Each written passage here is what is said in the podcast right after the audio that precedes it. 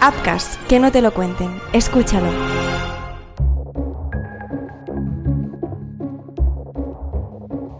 ¿Qué tal? ¿Cómo estáis? Bienvenidos al nuevo capítulo del análisis de los crímenes ibéricos para hablar con más detalle de uno de los últimos casos que, que hemos narrado y que ya podéis escuchar en el canal si no lo habéis hecho todavía.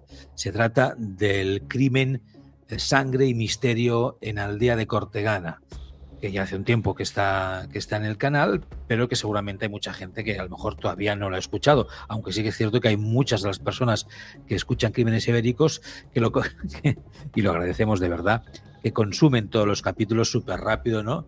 Y que se lo, se lo han escuchado casi todo que es de agradecer y estamos muy contentos. Pero bueno, lo podéis volver a escuchar y si no, pues lo hacéis por primera vez y así pues sabéis un poquito más de qué, de qué va este caso, que hoy eh, pues vamos a tratar de él junto con el criminólogo Alberto Bragado. ¿Qué tal, Alberto? Bienvenido de nuevo a Crímenes Ibéricos. Muy buenas, encantado de volver, ya lo sabes.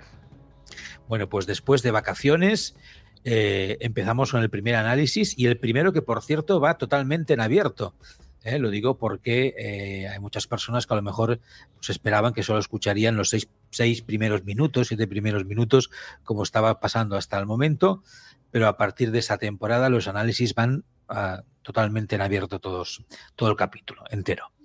Bueno, eh, para ponernos en situación, estamos hablando de este, de este asesinato cometido en Aldea de Cortegana, una tranquila pedanía de 200 habitantes perteneciente a Solana de los Barros, en la provincia de, Badajoz. La víctima fue Francisco Rangel Vaquero, un hombre de 72 años que, bueno, pues pasaba los días con calma, con la tranquilidad de vivir en esta pedanía, muchas horas con su hermana, con la que pasaba mucho tiempo juntos, y él pues se dedicaba un poco, pues eso, a pasar el día y a controlar sus cosechas, ¿no? Que tenía algunos trabajadores que, pues que trabajaban le trabajaban el, campo, ¿no? Eh, llegó la fatídica noche del 16 de septiembre de 2006. Eh, Francisco y su hermana, algunas noches, pues para que pues ella no, no volviera tarde a casa, pues se quedaba a dormir en la casa de Francisco.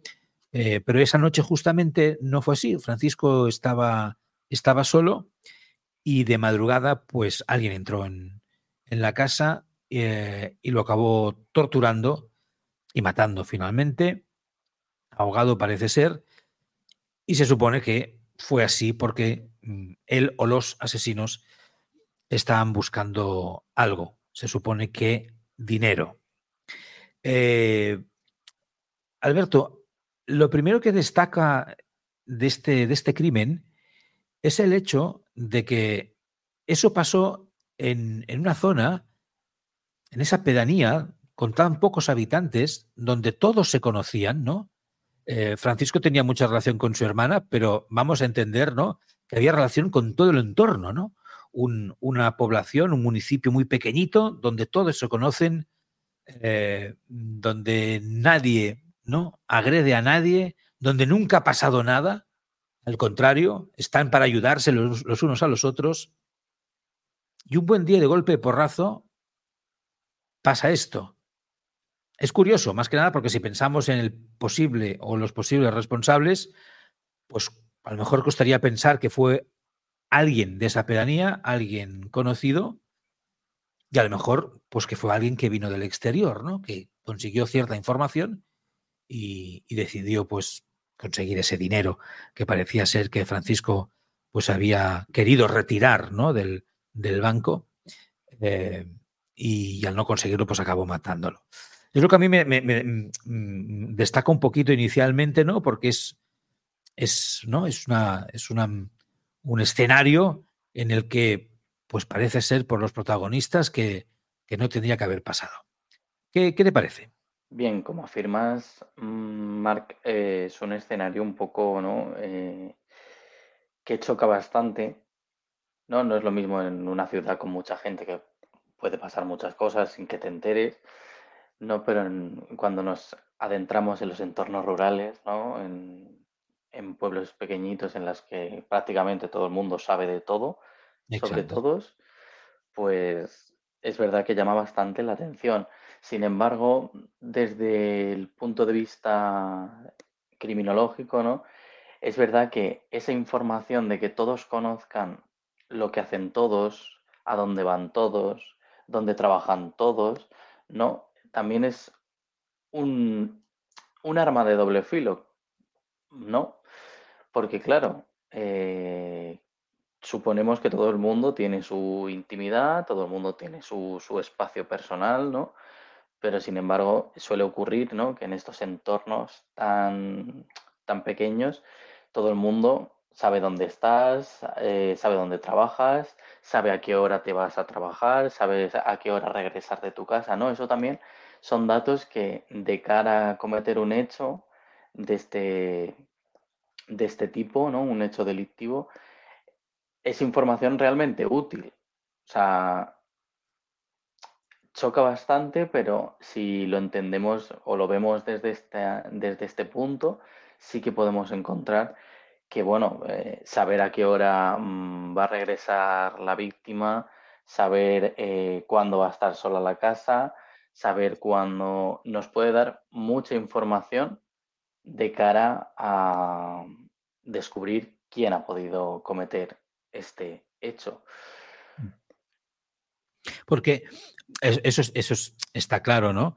Es eh, eh, ese doble rasante, ¿no? De, la, de, esta, de esta situación, el que todos se conocen, ¿no? Todos saben quién es, quién es cada uno, ¿no? De qué pie cojea, qué le sobra, qué le falta, cuándo va, cuándo viene, porque se conocen, se ven cada día y las rutinas se van repitiendo, ¿no? Y, y eso es así, pero claro, nunca había pasado nada, ¿no? Es lo chocante, ¿no? Porque inicialmente alguien pensaría, bueno, si son siempre los de si no ha venido nadie nuevo, porque distinto sería que no, es que hacía dos días o hacía un mes o hacía poco, que había un vecino nuevo, que había una familia nueva, que apareció alguien, ¿no? Pero claro, en principio eran los, los, mismos de siempre y nunca había pasado nada y todos se conocían, ¿no? Había como una cierta hermandad, entiendo yo, ¿no? Por cómo se explica la situación en, en, las informaciones de la prensa entre todos estos vecinos. Pero sí que es cierto que, claro, la información circula libremente y circula toda la información. De hecho, eh, fue el propio Francisco, ¿no? El que, pues seguramente comentaría con alguien, sí, tengo que ir a retirar eh, cierta cantidad de dinero. Lo cierto es que me parece que el día siguiente de su muerte era el día de pago, ¿no? De que él pagaba a, a sus trabajadores eh, ¿no? Los que le hacían la, cosecha. y eh, según las informaciones, eh, era tiempo de vendimia, tenía trabajadores a su cargo y efectivamente retiró el dinero porque tenía que pagarlos. Claro, eso lo comentó, lo comentaría él, parece ser, en algún momento con alguien del pueblo, como comentaría cualquier otra cosa, ¿no? Como explicaría cualquier otra cosa de su día a día, y, esa información seguramente, pues, llegaría, llegaría a alguien. Lo que pasa que, eh, no sé cuál es tu opinión, ¿eh? partiendo de la base que la información estaba ahí, estaba circulando, y eso evidentemente para el que quiere delinquir es, como decías tú, una ventaja, ¿no? Porque ahí tiene la, la información. Eh, en ese entorno rural, en ese entorno de esa pedanía donde todos se conocían y donde sí que es cierto que al principio se sospechó de los trabajadores, ¿no? Lo que parece que parece ser que después con los interrogatorios todos tenían coartada y no y, parece ser que no fue ninguno ninguno de ellos. Eh, te decantarías, es pura especulación, ¿eh? Te decantarías por alguien que conocía muy bien a la víctima, por alguien de esa comunidad eh, de toda la vida, o esa información de alguna manera llegaría a alguien de fuera, de otro pueblo, de otro municipio, eh, y se aprovecharía de esa información. ¿Por dónde crees que iría el tema? Pues yo creo que está más bien en el entorno del mismo pueblo. Tiene que ser a alguien que eh, no solo comparta entorno con la víctima, sino que además sea alguien que, la, que le conoce muy bien. Uh -huh. Muy bien en el sentido de eh, saber eh, en qué momento, ¿no? Porque como bien has dicho, tenía una estrecha relación con su hermana, ¿no? Pero justo el día que su hermana no está, sucede todo esto. Entonces, yo creo poco en las casualidades. Entonces, eh, me inclino a pensar en que es alguien de, del pueblo. Porque si hubiese sido alguien de fuera, hubiese llamado la atención, por lo menos de una, de una sola persona. Alguien que hubiese dicho, algún vecino que hubiese dicho, pues yo he visto una persona que no está aquí. O he visto un coche que no, no había visto nunca por aquí. Algo, algún elemento hubiese llamado la atención, por lo menos de una persona. Entonces, yo creo que, sale, eh, sale más bien del entorno del pueblo, de alguien que sabe moverse, de alguien que, pasa desapercibido, que tiene un perfil bajo. Claro, alguien que, alguien que nadie de la comunidad podría sospechar de esa persona, ¿no? Exacto. Ya. Era alguien que, como dices tú, yo creo que puede cuadrar bastante, conocía bien la situación, conocía bien a Francisco, yo no sé si el hecho de que le estuviera o no estuviera la hermana, claro, eso depende, ¿no? Si era una persona, si eran dos, qué tipo de persona, ¿no? Enfrentarte a dos posibles víctimas, pues evidentemente todos entendemos que es más complicado porque una se te puede escapar, puede gritar, puede hacer ruido. Entonces es ideal, seguramente, si quieres delinquir, pues que la hermana no esté. Aunque podría muy bien ser que si la hermana hubiera estado, pues también hubiera acabado muerta, no lo sé, ¿no?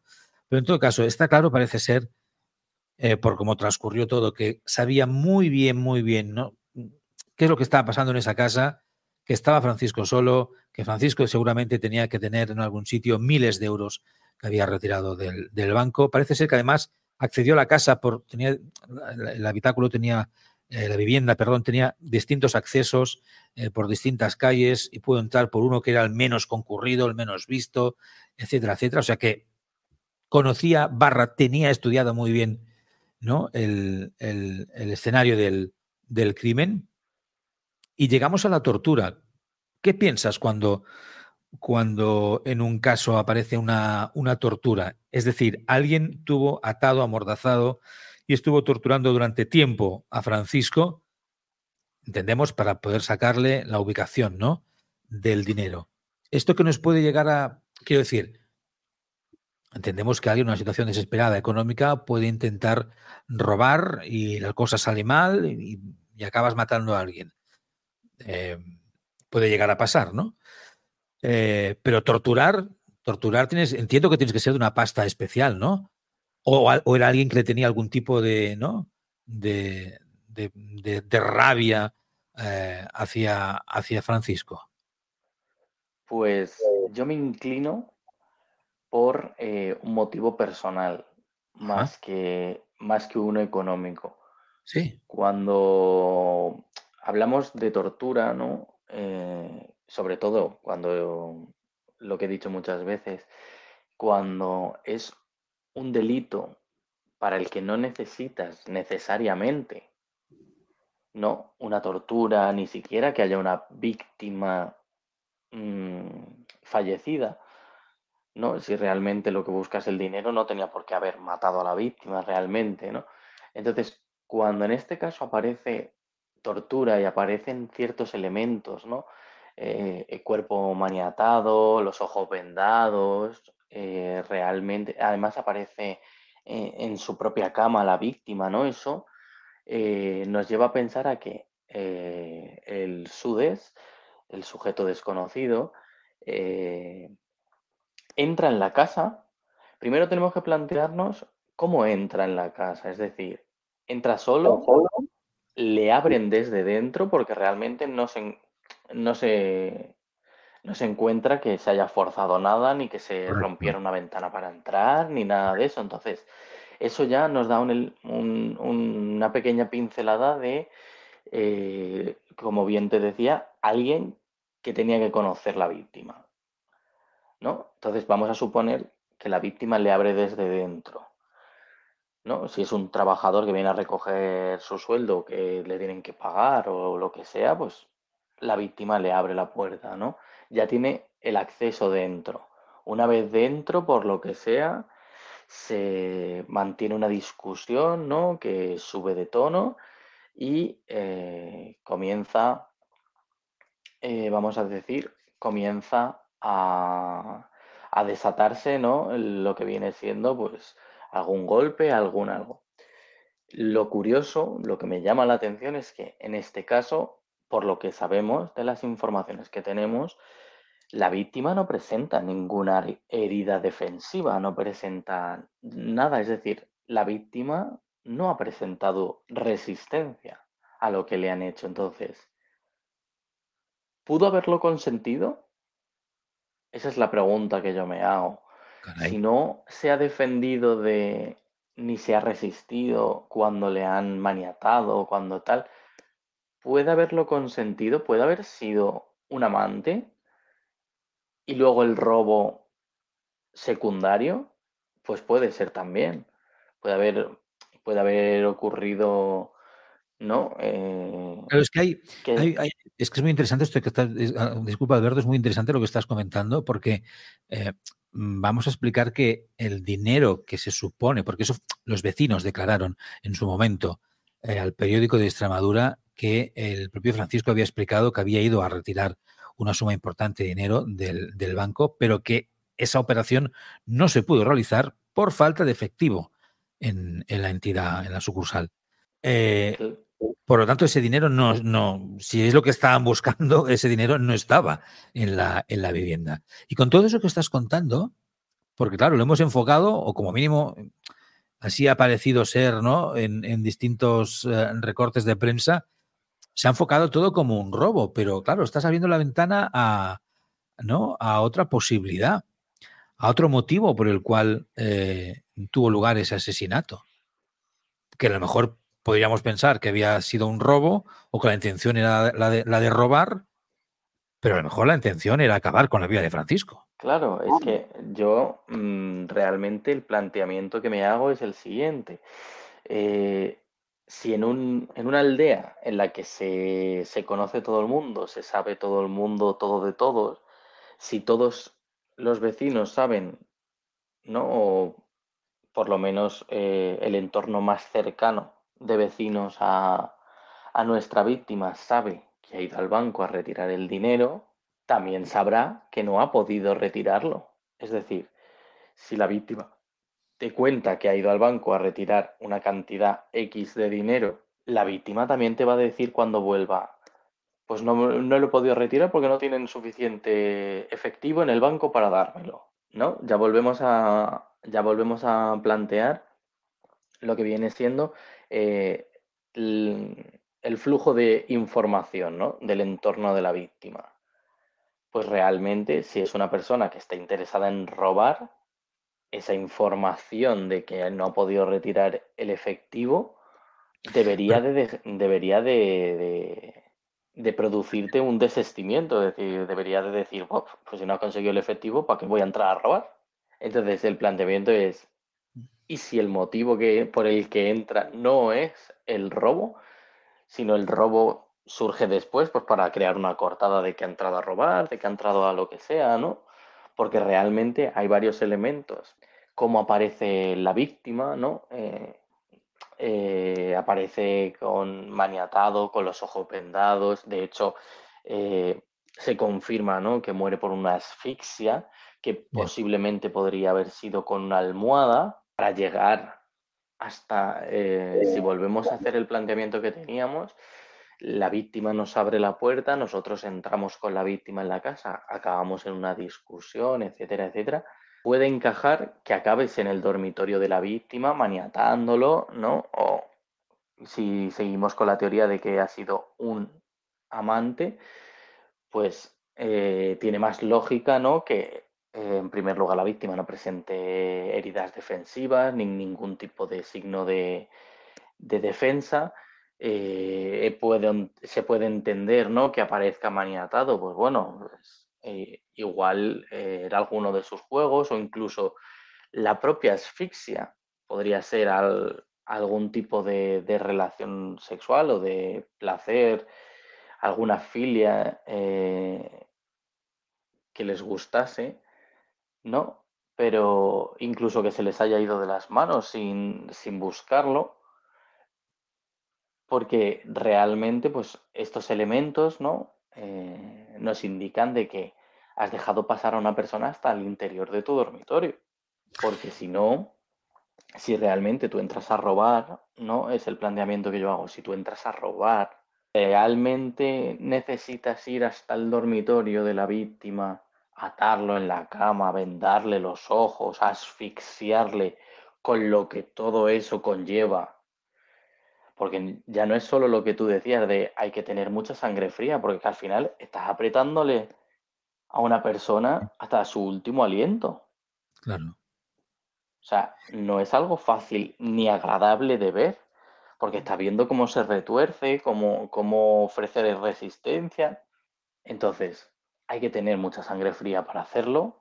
O mucha rabia, rabia. Efectivamente. O dejarse llevar por un, por un impulso muy violento, una rabia, una venganza, algo de eso. Sí. O sea, realmente, normalmente cuando tú vas a robar, no, no te quedas precisamente a pasar toda la noche en el lugar del robo. O sea. que no te lo cuenten. Escúchalo. El deporte está lleno de momentos épicos, de grandes rivales, partidos inolvidables, jornadas para la historia y en algunos casos, puntualmente, golpes de efecto que lo cambiaron todo. Upcast presenta un podcast repleto de personas increíbles, de grandes deportistas y de momentos de situaciones que han pasado a los anales de la historia del deporte. Descubre Golpe de Efecto, un podcast con las grandes historias del deporte y los deportistas. Golpe de Efecto de Upcast ya en tu plataforma de podcasting. Son personas de confianza, nos ponemos en sus manos, salvan vidas, pero a veces algunos de ellos son asesinos. Apcas y el podcast Crímenes Ibéricos presentan el nuevo True Crime Médicos Asesinos. Historias reales de profesionales de la medicina que se han convertido en criminales por voluntad o negligencia. Médicos Asesinos. Escúchalo ya en tu plataforma de podcasting preferida. Pon la palabra Apcas en el buscador de tu plataforma de podcasting y conoce todas nuestras producciones. Apcas que no te lo cuenten. Escúchalo.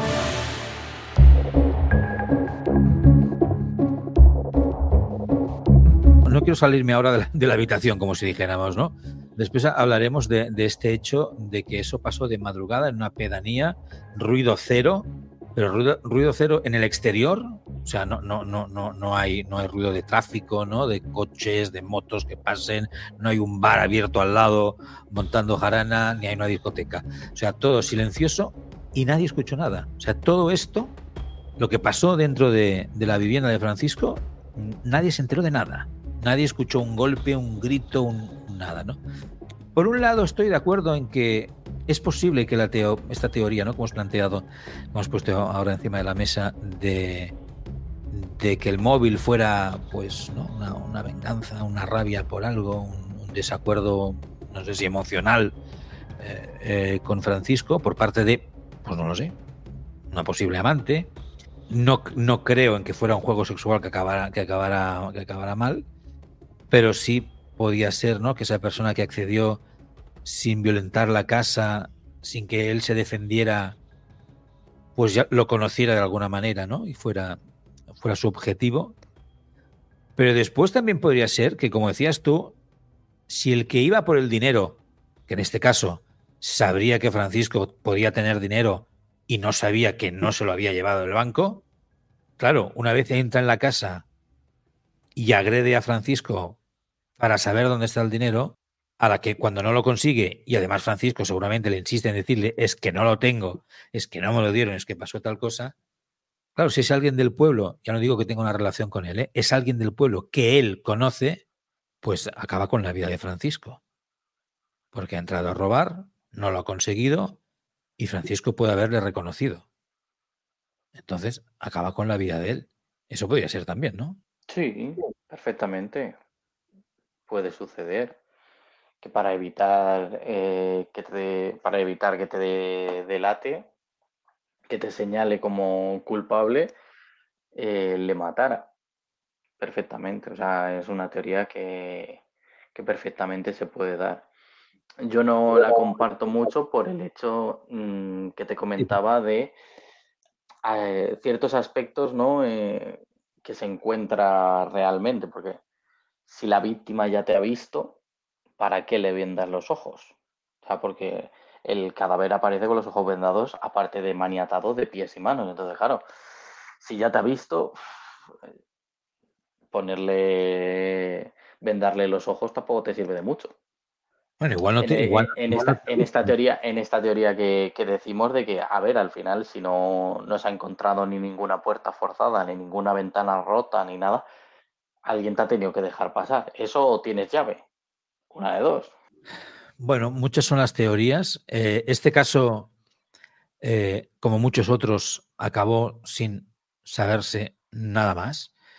Eh, Francisco en la actualidad tendría unos 89 años murió con 72, asesinado con 72.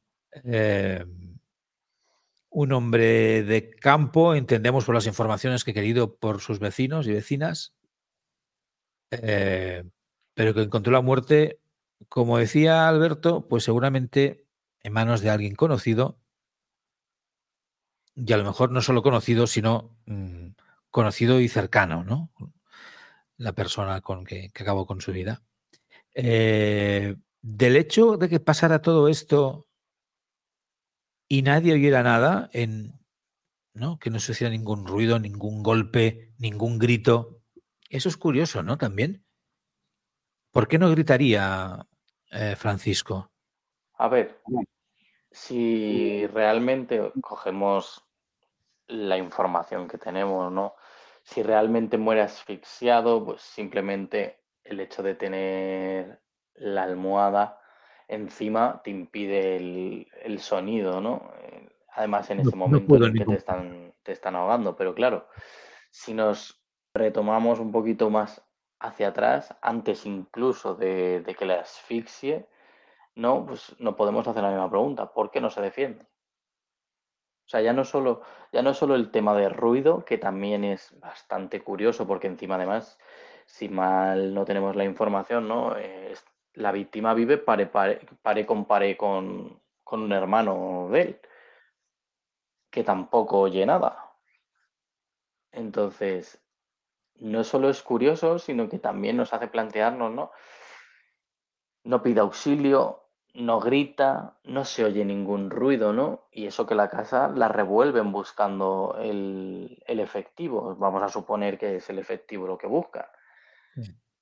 Eh, pero nadie oye nada, no se escucha ningún golpe, no se escucha ninguna, ninguna llamada de auxilio, pero justo nos hace pensar lo mismo, ¿no? Tampoco, la víctima tampoco presenta ningún tipo de defensa mm, en el cuerpo.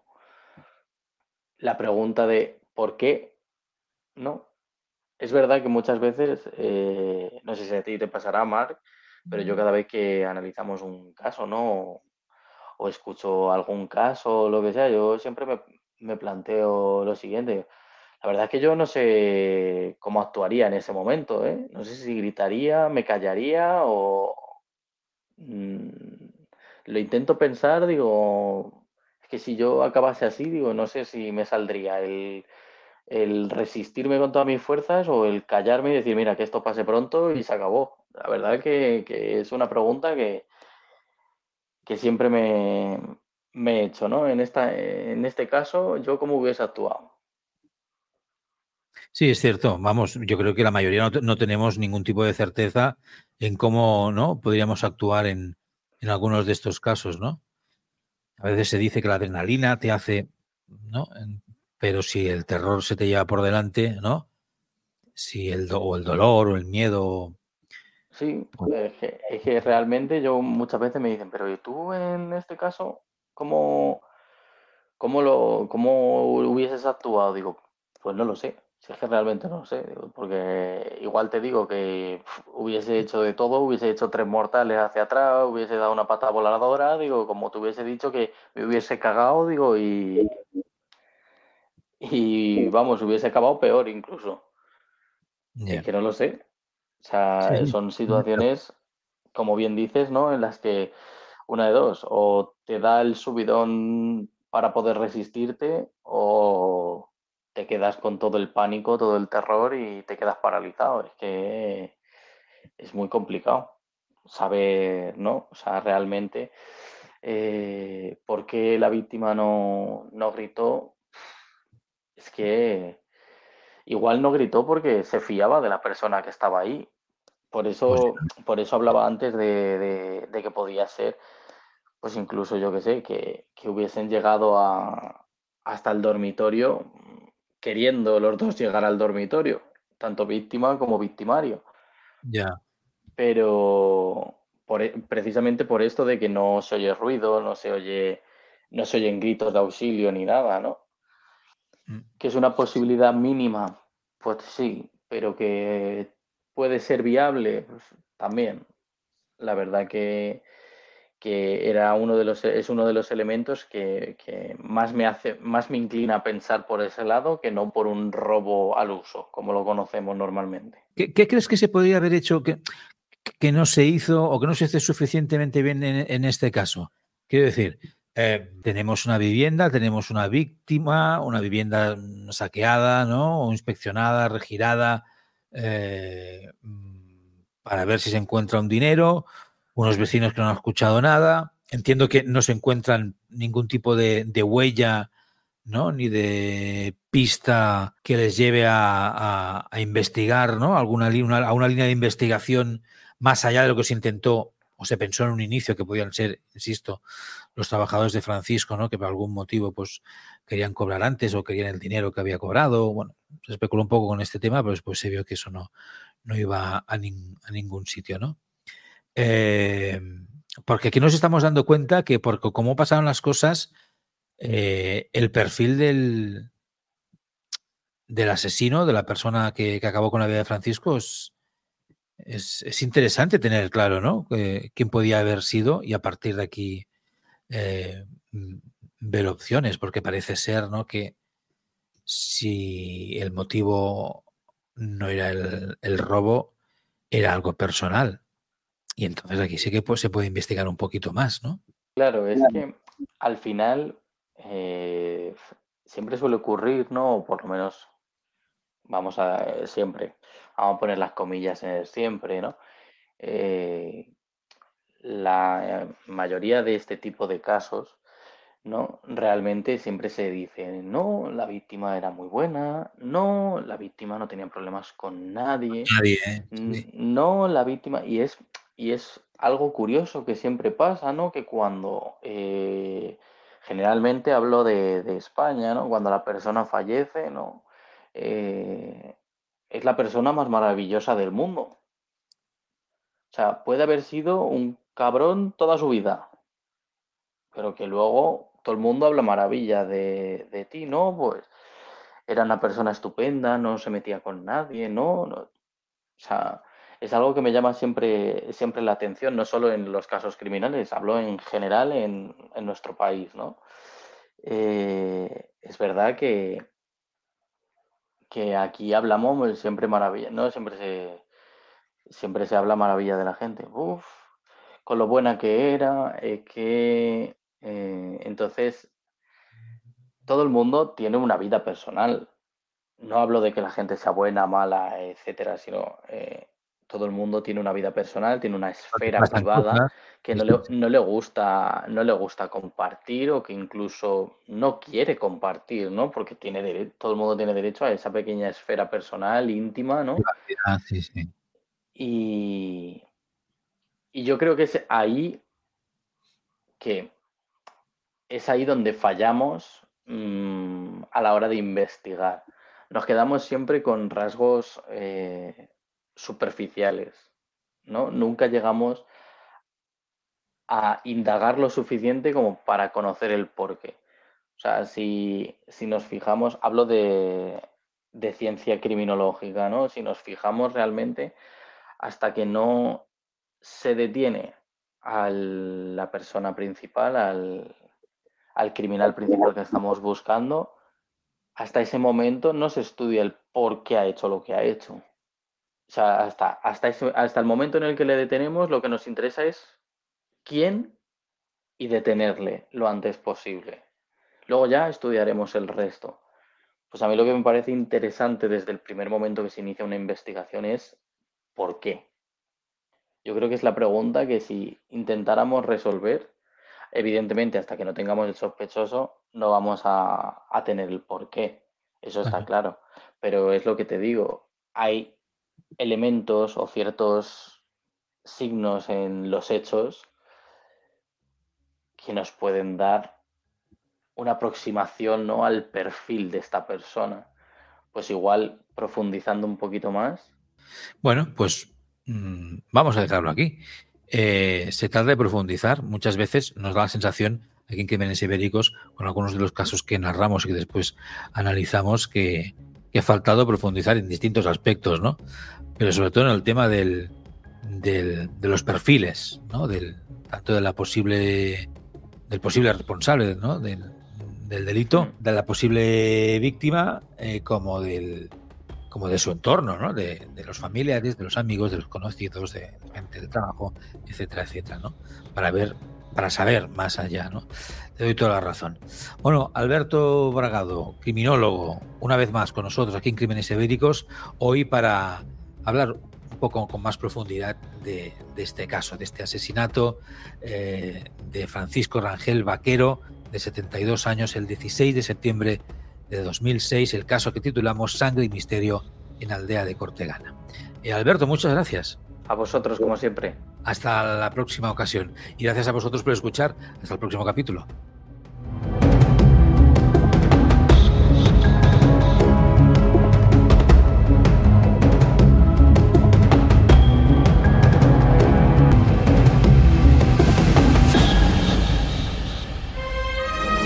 Apcas, que no te lo cuenten. Escúchalo.